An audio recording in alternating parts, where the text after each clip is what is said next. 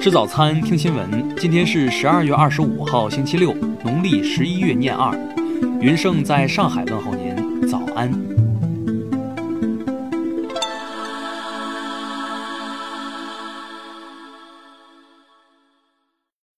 首先来关注头条消息。十二月二十四号，江苏溧阳有网友发布视频称，当日中午，一辆黑色轿车在溧阳青红路过桥时，忽然撞破桥边栏杆坠河。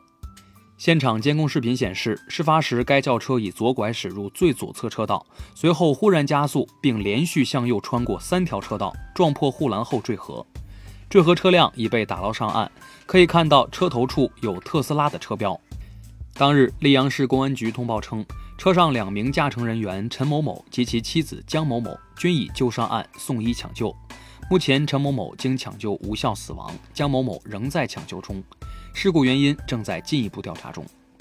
听新闻早餐知天下大事，下面来关注国内新闻。二十四号，深圳至江门铁路珠江口隧道盾构首发掘进。据了解，深江铁路盾构机开挖直径十三点四二米，隧道最大埋深一百零六米，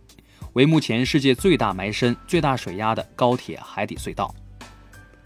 二零二二年全国硕士研究生招生考试将于十二月二十五号至二十七号举行，全国共安排三千六百余个考点，十七万个考场，包括一点三万个备用隔离考场，监考人员三十七点八万。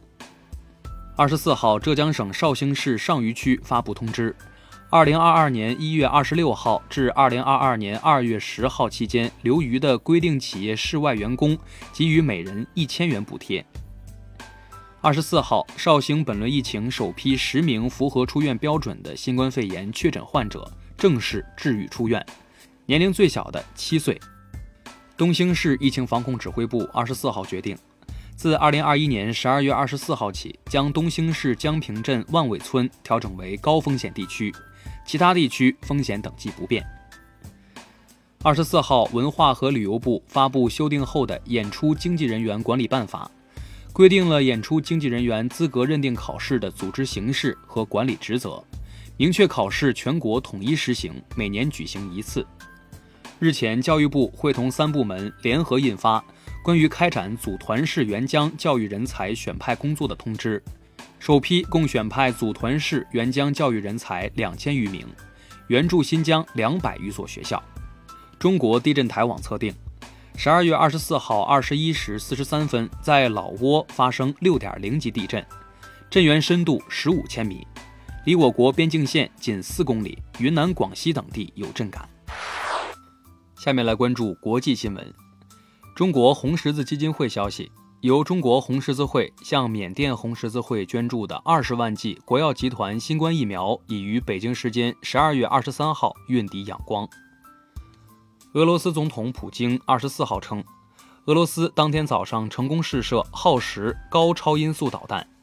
韩国青瓦台二十四号表示，总统文在寅二十七号将邀请韩国各大企业集团掌门共进午餐。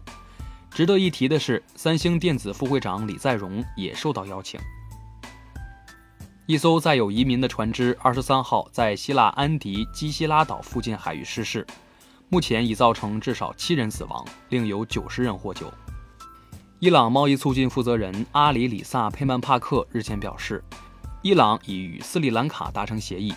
斯里兰卡将用茶叶向伊朗偿还价值二点五亿美元的石油债务。韩国疾病管理厅二十四号表示，韩国已成功研发出一种可以快速检测奥密克戎新冠变异株的核酸检测试剂。当地时间二十三号，两名男子在美国芝加哥市西郊一家购物中心一走廊区域开枪交火，一名枪击嫌疑人及三名旁观者受伤，目前均无生命危险。二十三号，英国、法国、加拿大等十六个国家发表联合声明，谴责俄罗斯雇佣兵组织瓦格纳集团在马里部署，并指俄罗斯政府在背后为其提供物质支持。下面来关注社会民生新闻。二十三号，广东民生热线节目发布了中建八局工程点外卖欠两万餐费的报道。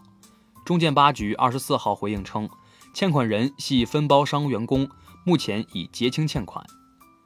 近日，江苏苏州市姑苏区警方捣毁了一个伪装成热门手游平台的网络赌场。截至被警方查获，团伙已非法获利两百余万元。据宁夏日报报道，全国著名小麦育种专家、永宁县小麦育种繁殖所原所长裘志新因病于二零二一年十二月二十号逝世，享年七十四岁。近日，杭州五十六岁男子唐某因车祸受伤较重，急需大量输血，但医院血库血量不足。了解情况后，十三名交警来到浙江省血液中心，紧急为唐某献血。近日，浙江嘉兴一名八十五岁的老人家属发现，老人近半年内在一家足浴店花掉了近四十万元，最高一次消费二点五万元。二十二号，足浴店提供了消费单，并退回了老人所有的充值款。最后来关注文化体育新闻。体育总局冬运中心二十三号发布公告称，已获二零二一至二零二二赛季短道速滑速度滑冰项目世界杯分站赛冠军的武大靖、任子威、宁忠岩、高亭宇将直接获得二零二二北京冬奥会参赛资格，其余运动员需通过选拔产生。国家体育总局日前印发《公共体育场馆基本公共服务规范》，规定公共体育场馆低收费价一般不高于当地市场价七成。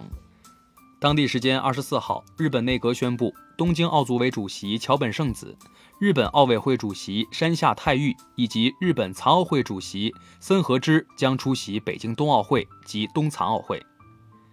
当地时间二十三号，国际足联公布了本年度最后一期男足国家队排名，中国队位列世界第七十四，亚洲第八。